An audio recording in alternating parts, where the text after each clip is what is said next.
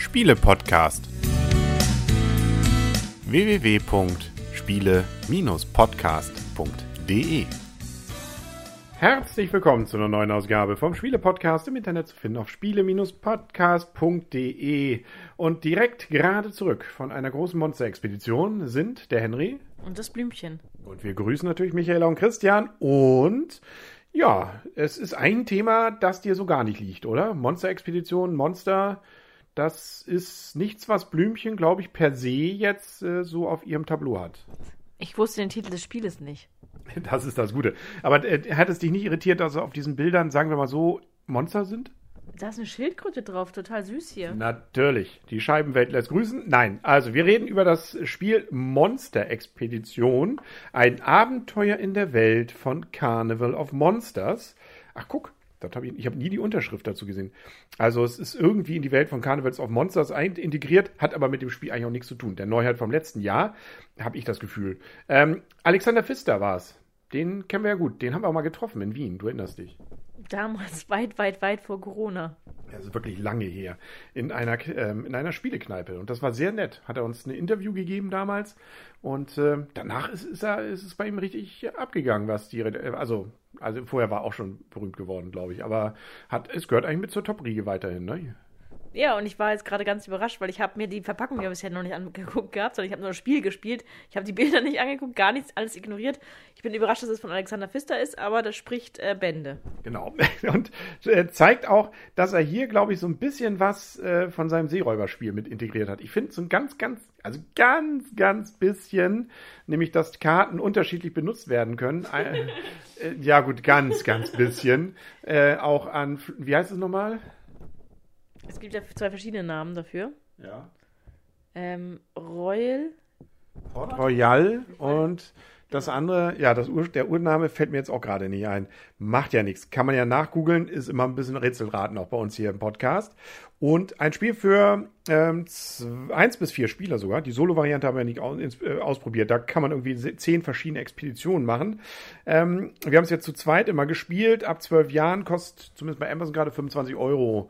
Das ist für vor allem ein Kartenspiel schon relativ heftig. Gut, es gibt noch ein paar Würfel dazu und ein, man, man, ich glaube, das Spiel nennt es selber Spielbrett. Das ist aber auch wirklich nur so ein ganz kleines ein Spiel, na gut, Spielplan nennen sie es. Das können wir vielleicht noch so gelten lassen. Und wenn man so will, ist es eigentlich ein aufgebohrtes Yahtzee, beziehungsweise, ähm, ne? Nee, überhaupt nicht. Ich meine, du musst ja auch dein, dein Würfeldeck aufbauen. Also jetzt ist schon ein bisschen was anders. Du darfst ja auch mehr als dreimal würfeln und Ja, gut. Ich sage ja auch nur ein aufge... Also, ich wollte ja nur ein bisschen provozieren. es ist ein Würfelspiel, ja. Ja, gut, nicht jedes Würfelspiel, aber ja, du hast recht. Es hat eigentlich überhaupt nichts damit zu tun. Also es jedes ist, Würfelspiel ist Jatz oder was? ja, genau, das ist, ja, wie, wie jedes Kartenspiel auch irgendwie Dominion ist. Nein, um Gottes Willen. Also, okay, wir fangen vielleicht nochmal ganz vorne an. Alles, was Sie bisher gehört haben, vergessen Sie außer dem Preis. Ähm, aber wir müssen auf Monsterjagd gehen. Wir haben dafür Würfel und ähm, da kommen so ein paar interessante Mechanismen hinein, die, ja, ähm, das Ganze vielleicht manchmal auch ein bisschen ungerecht machen, aber in der Regel eigentlich auch ziemlich spannend. Weil wir müssen erwürfeln uns äh, Karten, die da ausliegen, die haben einen bestimmten Wert und wenn man so will, muss man eigentlich eine Summe von Würfeln haben, um diese Karten zu kaufen. Und je bessere Karten man hat, umso doller ist es. Einige bringen nur Punkte, mit anderen kann man irgendwie sammeln und kriegt man mehr Würfel. Andere haben noch eine Zusatzfunktion, wo man mal jemand anderem was klauen kann. Siehst du, das finde ich hat so ein bisschen was von Port Royal, dass diese Karten nämlich auch noch so eine Zusatzfunktion manchmal haben. Nicht nur Punkte. Ja, Ja. ja. Ich, ich versuche ich versuch's mich irgendwie hier rauszuretten, du. Aber du, lässt, du gönnst es mir nicht. Nee, ich meine, ich, ich, hab- ich kenne eine Gemeinsamkeit mit Port Royal. Welche? Den Autoren. Ja, stimmt. Ach, ja, siehst du. Ja, es ist, äh, gut, also, ähm, und wir haben die Möglichkeit, mit dem gleichen Würfelwurf auch noch drei Inseln, glaube ich, nennt sich das, nicht? Oder Versorgungscamps ähm, aufzurüsten. Das Schwierige ist, das jetzt hier irgendwie im Podcast zu erklären, da komme ich hier gerade an meine Grenzen. Also, es geht darum, viel zu würfeln mit einem Mechanismus, wo man immer die gleiche Augenzahl rauslegt und ähm, wenn sie mal rausliegt und man würfelt sie ausgiebig wieder, dann hat man Pech und muss einen Würfel davon wieder abgeben. Ähm, das ist dann blöd und nennt sich Fehlwurf. Und wir haben eben diese Cams, ähm, die bestimmen, wie viel Würfeln wir haben und die können wir aufrüsten, indem wir kleine Zahlen würfeln. Hohe Zahlen sind gut, um tolle Karten zu kaufen. Kleine Zahlen sind gut, um unsere Cams aufzurüsten. Also man hat immer was davon. Genau, und das Schöne ist eigentlich bei diesem Spiel, wenn man einen Fehlwurf hat, ist man nicht irgendwie raus oder das alles ist verloren, sondern muss man einfach nur den höchsten Würfel, den bisher höchsten Würfel abgeben und darf weiterwürfeln. Das ist eigentlich schön. Genau, das finde ich persönlich auch mal schön, weil sonst ist so Fehlwurf ist immer alles oder nichts bei vielen Spielen. Hier ist es nur ein bisschen ärgern, man kann aber im Zweifel immer noch was damit machen. Die Kleinen bringen ja oftmals auch noch was. Genau, und außerdem kann es ja auch manchmal sein, dass der andere sich dann noch mehr ärgert, weil er vielleicht eine Karte hätte aufleveln können. Durch diese schön, den, den schönen ähm, Würfelwurf, der jetzt einfach nicht mehr zählt.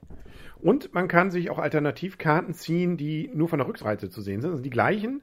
Ähm, diese Monster-Dinger, ähm, die haben immer einen hohen Wert. Die kriegt man, wenn man eben den vollen Preis zahlt. Wenn man immer 10 hat bezahlt dafür, dann kriegt man den kleineren Wert davon. Der ist aber dann eine Wunderkiste. Das äh, gibt es erst am Ende zu sehen, was es da denn zu Punkte bringt. Überraschung, es gewinnt am Ende der mit den meisten Punkten. Und wer ist es bei uns immer? Ähm, oft du.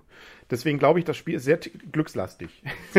äh, das Interessante übrigens, ähm, Herr Pfister. Du hast mich auch nicht äh, widersprechen lassen, ne? Nee, lieber nicht. Er hat übrigens drei ähm, Künstler dazu geholt, die hier die Karten die, designt haben. Das sind nämlich Dennis Lohausen, Michael Menzel und Oliver Schlemmer. Alles Bekannte ähm, Illustratoren, die hier die Monster, es sind wirklich Monster, äh, designt haben. Ich finde, diese Schildkröte ist kein Monster und das habe ich mir eigentlich sozusagen vorgenommen. Du solltest mal die Scheibenwelt lesen. Das ist eine coole, coole Romanreihe. Mhm. Ja, nicht deins, das weiß ich doch jetzt schon. Übrigens noch ein weiterer witziger Effekt. Die Karten werden nicht mal sofort aufgefüllt, sondern nur dann, wenn man in der gleichen Runde irgendwie auch an eine, so eine umgedrehte Karte, also eine Überraschungskarte sich geholt hatte. Und dann kriegen die, die aufgefüllt werden, da kann man so einen Marker drauflegen und wenn die am Ende noch dieser Marker drauf liegt, kriegt man diese Karten auch. Das heißt, man hat ähm, die, es wird so ein bisschen Reiz dafür gemacht, dass man auch diese äh, Wunderkarten da sich zieht, die ja die eigentlichen Karten sind, nur umgedreht. Und ähm, dafür bekommt man am Ende vielleicht dann auch noch was von den Dingern, die da liegen. Je nachdem, wenn das spät gemacht wird, ist die Wahrscheinlichkeit höher, dass diese Marker noch liegen. Wenn jemand anders die Karten vorher genommen hat, sind die Marker wieder weg. Ne? Also, aber das, das ist Investi Investition in die Zukunft. Mhm, das war gerade meine Strategie, weil manchmal ist nämlich auch äh, bei zehn Ausgaben äh, mehr Punkte drunter als bei so einer läppischen Zehnerkarte. Und ich habe immer darauf geachtet, dass ich fast immer diese Sachen aufgefüllt habe. Das heißt, du hast nämlich da letztendlich da verloren. Wobei Strategie sowieso gut war, äh, das Stichwort. Bei unserem ersten Spiel, zumindest bei mir, habe ich versucht, möglichst, wie man es so kennt bei so Würfel, Würf, Würfelspielen, möglichst hohe Zahlen zusammenzukriegen. Das ist zwar irgendwie schön fürs Ego, bringt aber auf Dauer schlecht was, weil man ja seine Cams nicht aufrüstet, dadurch nicht mehr Würfel nachher zur Verfügung hat. Das heißt, am Anfang sozusagen einfach zu sagen, ach komm, mit den Karten, diese einzelnen Punkte da, ist mir doch egal. Ich will meine Camps aufrüsten, viele Einsen nehmen, viele Zweie nehmen ähm, und dann hochdrehen. Das ist äh, vielleicht der richtige Weg.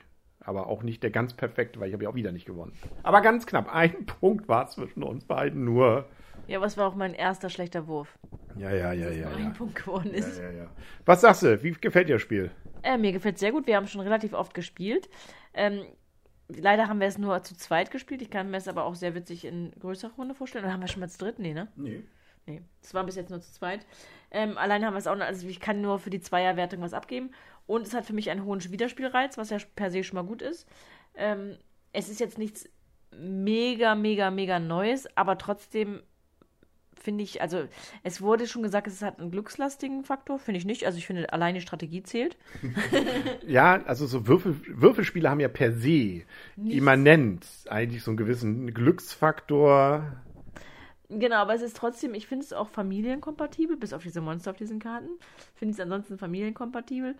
Und ähm, äh, jetzt habe ich den Faden verloren. Leider. Vielleicht kurze Spielzeit oder sowas? Das wollte ich sagen. Du, du kennst. Also, wir sollten heiraten. Wir sollten heiraten. Nein, das Problem ist, glaube ich, bei mir mittlerweile, dass ich kaum noch lange Spiele mag, weil einfach die Zeit dafür fehlt. Das heißt, ich bin einfach jemand, der wirklich richtig gute, kurze Spiele sucht. Und das fällt in diese Kategorie. Und deswegen mag ich es sehr, sehr gerne.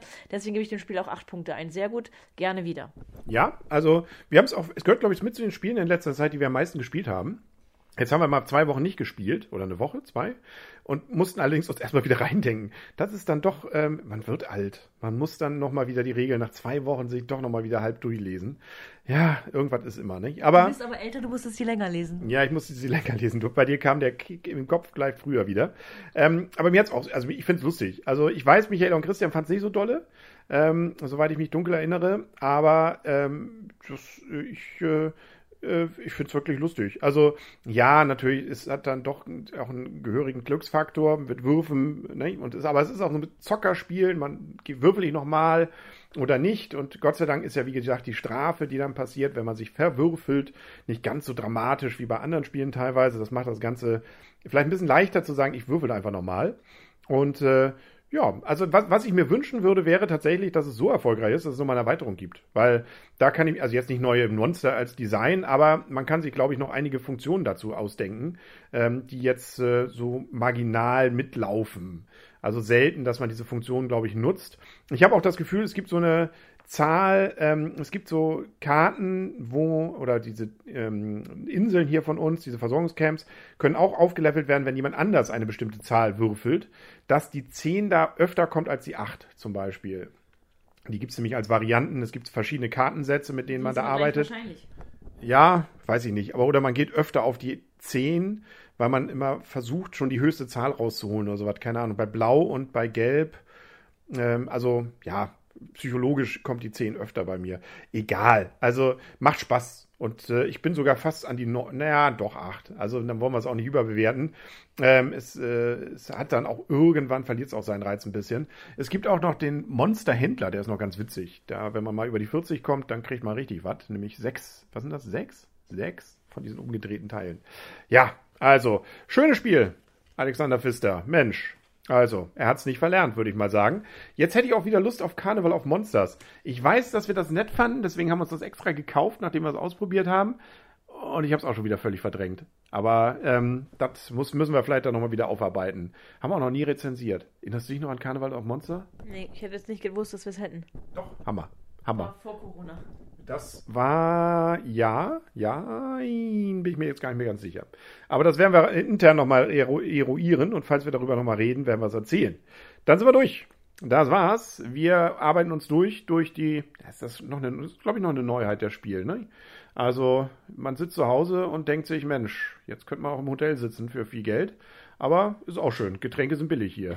Getränke sind billig, Schlafplatz ist günstig, Reise war nicht anstrengend das Kind konnten wir heute sogar abgeben in die Betreuung. Ja. Und es ist noch nicht mal gestartet, die Spiel, als wir das hier aufnehmen. Ne? Morgen früh geht's los. Daran merkt man, wann wir hier gerade am, am Essenstisch sitzen. Jo, das war's. Wir müssen uns geistig jetzt langsam vorbereiten. Um 10 geht's los, ne? Die Spieltische öffnen und man weiß ja, die ersten fangen die guten Fische oder Tische, ne? Also, keine Ahnung, man da auch so einen Ran hat und, und einfach nur auf Reload ständig drückt. Ich weiß es nicht, wir werden es berichten. Musst du nicht arbeiten? Ja, ja, irgendwie auch. Nein, muss ich tatsächlich. Aber du wirst mir es dann berichten, glaube ich. Ich muss immer auf Reload, du musst mir nochmal sagen, wo ich hin muss. Äh, ich erzähle es dir nachher. Tabletopia und ähm, ja, das wird, es wird schön. Welche Halle, genau. Halle Tabletopia. So, ähm, wir kommen ins Quatschen. Bis zum nächsten Mal dann, sagen auf Wiedersehen und Wiederhören. Der Henry. Und das Blümchen. Tschüss. Tschüss.